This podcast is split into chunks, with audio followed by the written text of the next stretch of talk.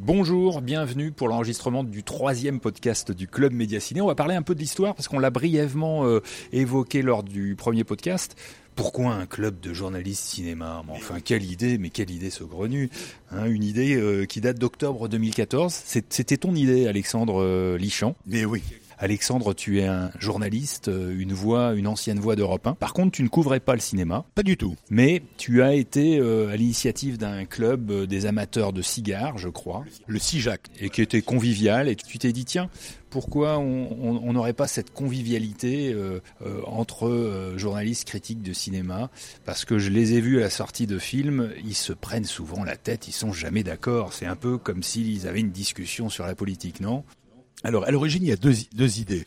C'est que, effectivement, je suis à l'origine de la création d'un club très fermé qui s'appelait le CIJAC, Club des journalistes amateurs de cigares, avec Philippe Gildas, avec à l'époque toutes les grandes signatures de la presse. On se réunissait chez Feu Edgar, le restaurant euh, de la rue Marbeuf, Paul Ben Mussa, paix à son âme, et euh, on fumait le cigare. Et le jour où on nous a dit il est plus possible de fumer dans un restaurant, au bout de 20 ans, hein, ça a duré 20 ans ce truc, eh ben il a fallu se rendre à l'évidence, il fallait arrêter. Et puis j'ai euh, la chance et l'honneur et l'affection d'avoir parmi euh, mes amis intimes, ils sont peu nombreux, Sophie Dulac.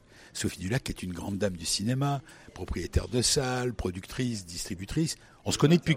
Elle va intervenir dans, dans, quelques minutes dans ce podcast pour nous dire effectivement pourquoi elle a choisi de nous accompagner. Voilà, on se connaît depuis 40 ans. Et puis au cours d'un déjeuner, après la fermeture du CIJAC, je lui ai dit, Sophie, pourquoi on ne créerait pas un club du journaliste du cinéma. On rappelle qui est Sophie Dulac. Propriétaire de salles, distributrice, productrice. Organisatrice et créatrice d'un festival de cinéma. Tout à fait. Le Champs-Élysées Film Festival, festival de, international. Exactement. Et à l'époque, elle n'avait pas son festival.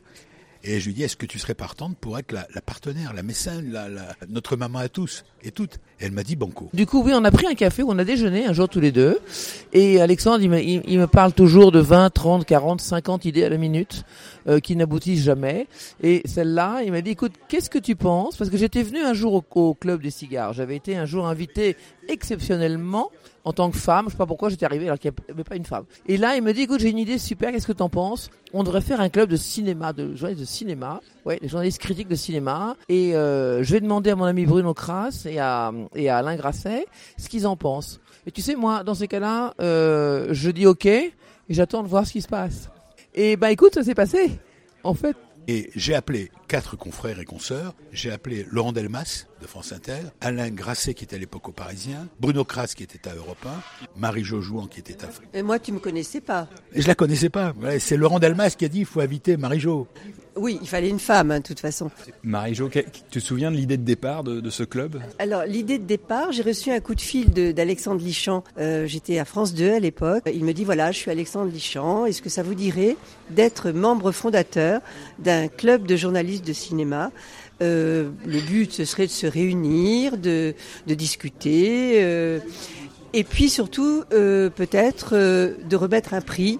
en fait, au départ, on devait coopter, faire venir des journalistes. C'est-à-dire que chacun de nous, chacun de nous quatre, devait euh, donner une liste de journalistes qu'il connaissait bien et, lors d'un premier déjeuner, les faire venir pour petit à petit agrandir le cercle. Moi, Bertrand L'Aiguillon, j'ai été parrainé par un autre Bertrand, Bertrand No, qui, est, euh, qui couvre le cinéma pour la rédaction d'M6. Tout à fait. Alors au départ, on était, on était très peu. Hein. On était, euh, je me rappelle, au premier déjeuner, on était combien? On était cinq. On était cinq, oui. Au deuxième, on était dix. Voilà. Et, et on est 33 aujourd'hui. Et alors, quand vous étiez peu nombreux, les, cinq membres fondateurs, vous étiez d'accord sur tout déjà? Non, on n'était pas d'accord sur tout, évidemment. Mais déjà, il fallait définir euh, un petit peu ce qu'allait être le prix qu'on allait remettre. Parce que euh, on voulait pas faire comme tout le monde. Alors, je me souviens que tout au début, on avait dit on va privilégier l'audace. Parce que ça, c'était le, le, le but, c'est de se démarquer un petit peu. Donc il fallait que ça soit l'audace sur le fond, sur la forme. Et d'ailleurs notre premier prix, je ne sais pas si tu t'en souviens Alexandre, ça s'appelait Coup de chapeau. Le premier coup de chapeau qu'on a donné, c'était un film qui était très audacieux, qui s'appelait Le Fils de Saul, qui était de, un film du Hongrois euh, Laszlo Nemes. Et je me souviens quand on lui a remis le prix, effectivement. Il est venu, il est venu. Non, il n'est pas venu, c'est sa maman qui est venue. Ah oui, c'est vrai. Parce que lui, il nous a envoyé une vidéo. Alors il était extrêmement touché parce qu'il ne nous connaissait pas, mais bon, pour lui, c'était quand même une reconnaissance.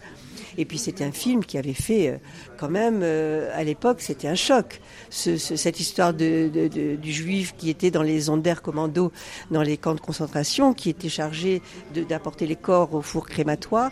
C'était filmé d'une façon totalement incroyable caméra à l'épaule. Donc c'était quand même, nous on était assez fiers parce qu'on avait remis ce prix, c'était l'audace. Puis après, on a un peu changé les. Voilà, alors ce qu'on fait, c'est qu'on remet euh, chaque mois, on choisit entre nous euh, quel est le, le, meilleur film français. La... la... sélection du mois. Voilà, alors, parmi un film français et un parmi euh, un film étranger. Et puis chaque année, lors de la cérémonie de remise des prix, on choisit euh, une révélation masculine et une révélation féminine. C'est un peu de l'audace, ça aussi, de, de, de prévoir et puis d'imaginer qui, sera le, qui seront les talents de demain. Cela dit, j'aimais bien le côté tout à fait artisanal et bande de potes au début, parce que la vraie histoire, c'est ça. Sur bande de potes, il n'y a pas d'enjeu, on, on, se rassemble, etc. Et même au, au début, j'ai un peu résisté à cette euh, professionnalisation qui me faisait un petit peu peur. Après, maintenant, je pense que c'est euh, c'est une pente naturelle en montant. Il faut que ce soit professionnel, il faut qu'on parle un peu de nous. On fait des choix de films, donc euh, c'est forcément intéressant. Au, dé au début, c'était juste un club. Voilà. Maintenant, c'est vraiment une. Bruno Kras, que j'ai oublié de présenter, euh, qui était euh, la voix d'Europe 1 du, du, cinéma et qui anime aujourd'hui l'heure du podcast. L'heure cinéma, oui, oui. J'ai quand même fêté mon 60e avec Juliette Binoche. Voilà. Et puis non, mais c'est marrant parce que c'est un peu, je me dis que c'est un petit peu modestement une anthologie euh, d'acteurs parce que si on écoute les 60 d'affilée, ça fait ça fait 30 heures de cinéma et ça part de A comme Azema, à Z comme Roche Dizem, en passant par Jean-Jacques Hano, Cornillac, les jeunes, les Guix, les les Denis Ménochet, voilà, et puis Binoche pour euh, Dodin Bouffant, euh, voilà. Ah, il faut peut-être dire de Sophie, qui euh, est créatrice d'un festival de cinéma, qui est propriétaire de cinq salles de cinéma à Paris. Tu produis et tu distribues des, films que tu nous as demandé d'éviter de, voter pour tes films. Oui, ben oui, parce que d'abord on a, on a décidé de faire des votes de films, pas tout de suite, hein.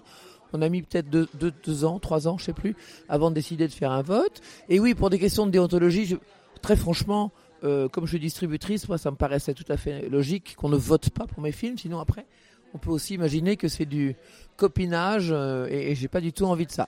On le fait parce que c'est la déontologie, mais c'est d'autant plus frustrant que Sophie Dulac ne produit jamais de mauvais films.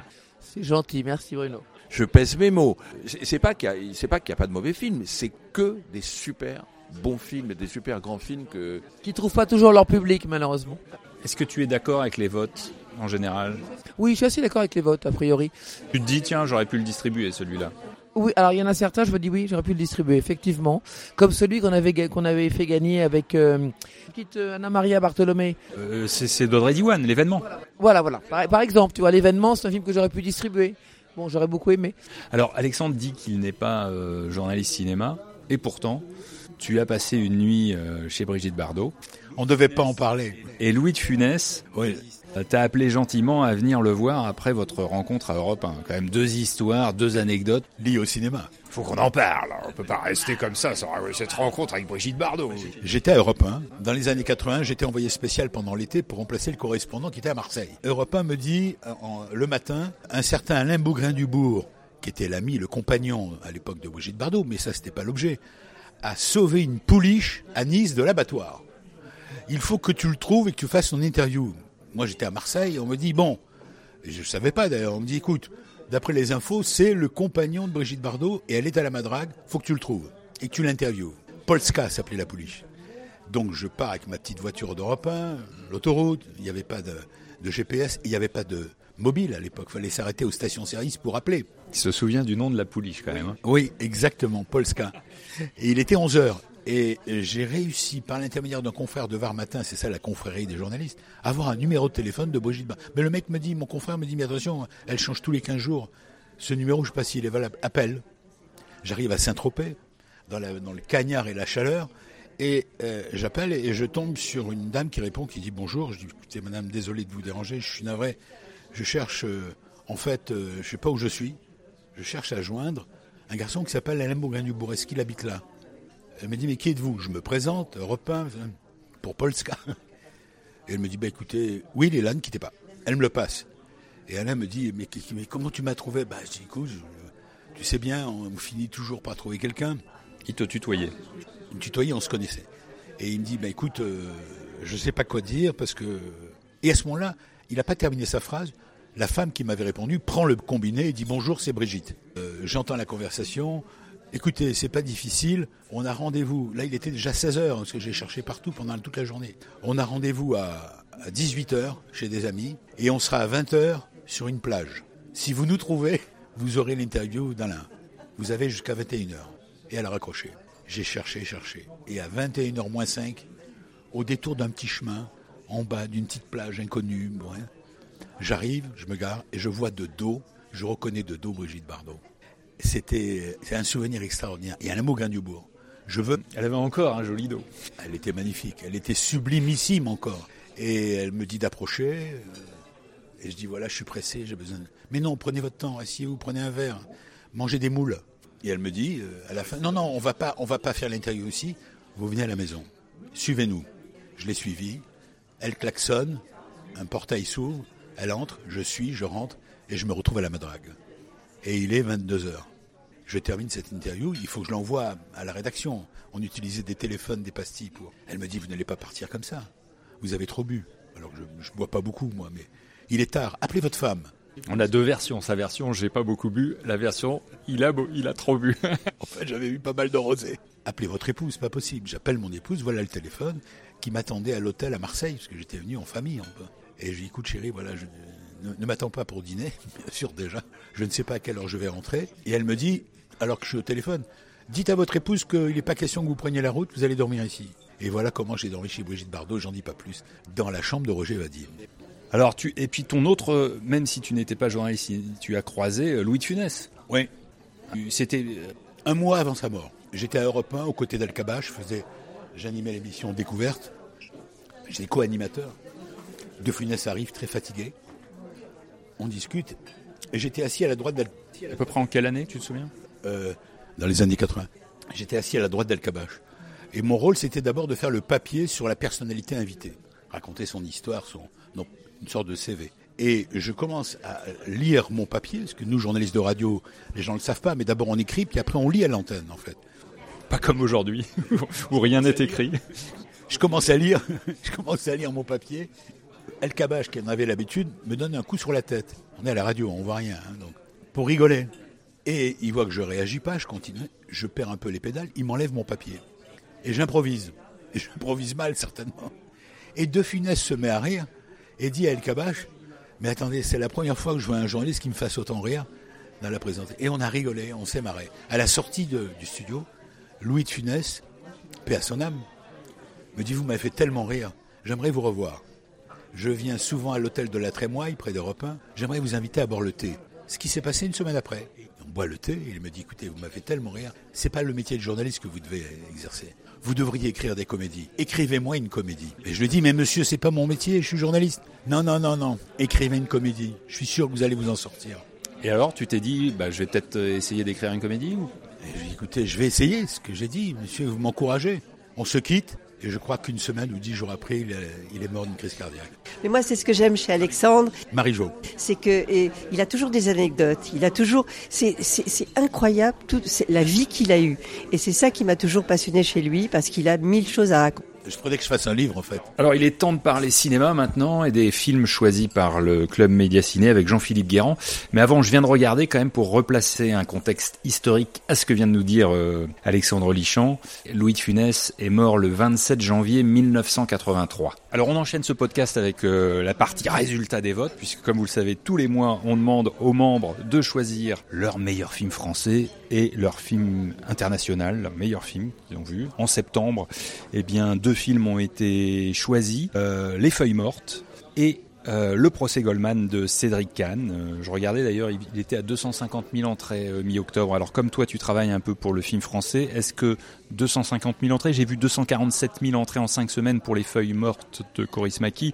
Est-ce que ces résultats sont, sont honorables, te semble-t-il? Ils sont, ils sont très honorables et ils montrent en fait que le, que le cinéma a repris son souffle et, et qu'il est sur une dynamique à la fois positive et en croissance et également euh, satisfaisante. Donc il y a un petit effet euh, Festival de Cannes? Indéniable, indéniable. Les Feuilles Mortes qui était le prix du jury au dernier Festival de Cannes, très Coris Mackien, ce Coris Maki, euh, c'est mélancolique, profondément humain, des héros venus de la classe populaire, toujours très dignes face à la violence, c'est à la fois burlesque et laconique. Est-ce qu'on peut dire que c'est une histoire la Chaplin d'un couple amoureux un couple dans la dèche qui réussit à survivre dans, dans une société euh, cruelle? Est-ce que ça te paraît un bon résumé? Ah ben ça me semble une définition absolument parfaite, effectivement. Alors pourquoi les feuilles mortes? On a la réponse dans le film. Pourquoi ça s'appelle les feuilles mortes en hommage à Prévert? Ben, Les feuilles mortes, c'est une chanson euh, très célèbre écrite euh, par Prévert et Cosma, et c'est vrai que on l'entend à la fin sur le générique de fin sur, en plus, dans une interprétation euh, qui est pas pas en français, hein, en, finlandais? Voilà, pas pas pas connue, mais qui est euh, qui est absolument merveilleuse. Pourquoi faut aller voir ce film si tu devais ajouter quelque chose Alors c'est un peu toute la magie de Coris Maki parce que c'est un auteur qui fait qui ne tourne pas beaucoup, il tourne tous les trois ou cinq ans à peu près. Euh, il se trouve que là on pensait qu'il avait terminé sa carrière, même on pensait pas qu'il referait un film. Et puis il revient, il refait un film qui se rattache directement au précédent. Il y a une petite musique et moi j'appellerais ça un ovni.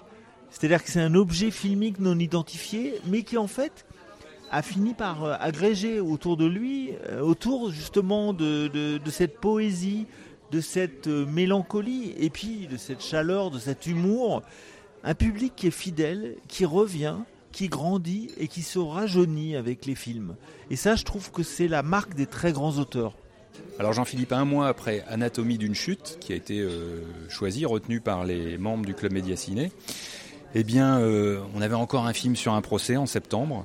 Euh, c'est le procès Goldman de Cédric Kahn, le récit du procès de Pierre Goldman, qui était un braqueur et un révolutionnaire des années 70. À travers le film, on cherche la vérité sur, sur un homme qui avait une personnalité complexe. D'ailleurs, dans le public, venu le soutenir, il y a Simone Signoret et Régis Debray ancien camarade de guérilla en Amérique du Sud. Est-ce que tu as aimé euh, ce film? Est-ce que tu avais voté pour? Oui, oui, absolument. Euh, moi, j'ai beaucoup aimé ce film que j'avais vu euh, avant le Festival de Cannes d'ailleurs. Et bizarrement, je l'ai, vu au cours d'une projection à la sortie de laquelle on a appris la mort de Georges Kiechman, ce qui a été un choc pour tout le monde puisqu'on venait de le voir dans le film sous les traits d'Arthur Harari qui est par ailleurs le co-scénariste d'Anatomie d'une chute de Justine Trier. Donc il y a un lien euh, souterrain également entre ces deux films. À moi, ce que j'ai trouvé magnifique, c'est qu'en fait, on parle de quelque chose qu'on a complètement oublié, qui est un petit peu, je dirais, euh, les héros fatigués de mai 68. Tous ces gens qui croyaient au grand soir et dont les illusions se sont fracassées, notamment sur le terrorisme, alors qu'il a été plus fort en Allemagne et en Italie qu'en France, mais enfin en France il y avait quand même eu action directe aussi. Et euh, je trouve que ce personnage de Pierre Goldman est mythique, non seulement parce que c'est euh, typiquement euh, quelqu'un qui a cru sincèrement à la Révolution, qui était un fils en plus de déporté, qui était un fils de résistant, donc qui avait, j'irais, tous les éléments en main pour devenir un héros de son temps. Et en fait, toutes ces illusions se sont fracassées euh, sur la société euh, des années 70 qui n'avait plus de place pour des gens comme, lui. Voilà, alors on, vous encourage à aller voir le procès Goldman et puis euh, les feuilles mortes et on vous donne rendez-vous le mois prochain pour un nouveau podcast du Club Média Ciné. On parlera bien sûr des films bah, du mois d'octobre puisqu'au moment où on enregistre ce podcast, vous n'avez pas encore voté. Le mois d'ailleurs n'est pas terminé. On vous souhaite une belle fin de journée à tous.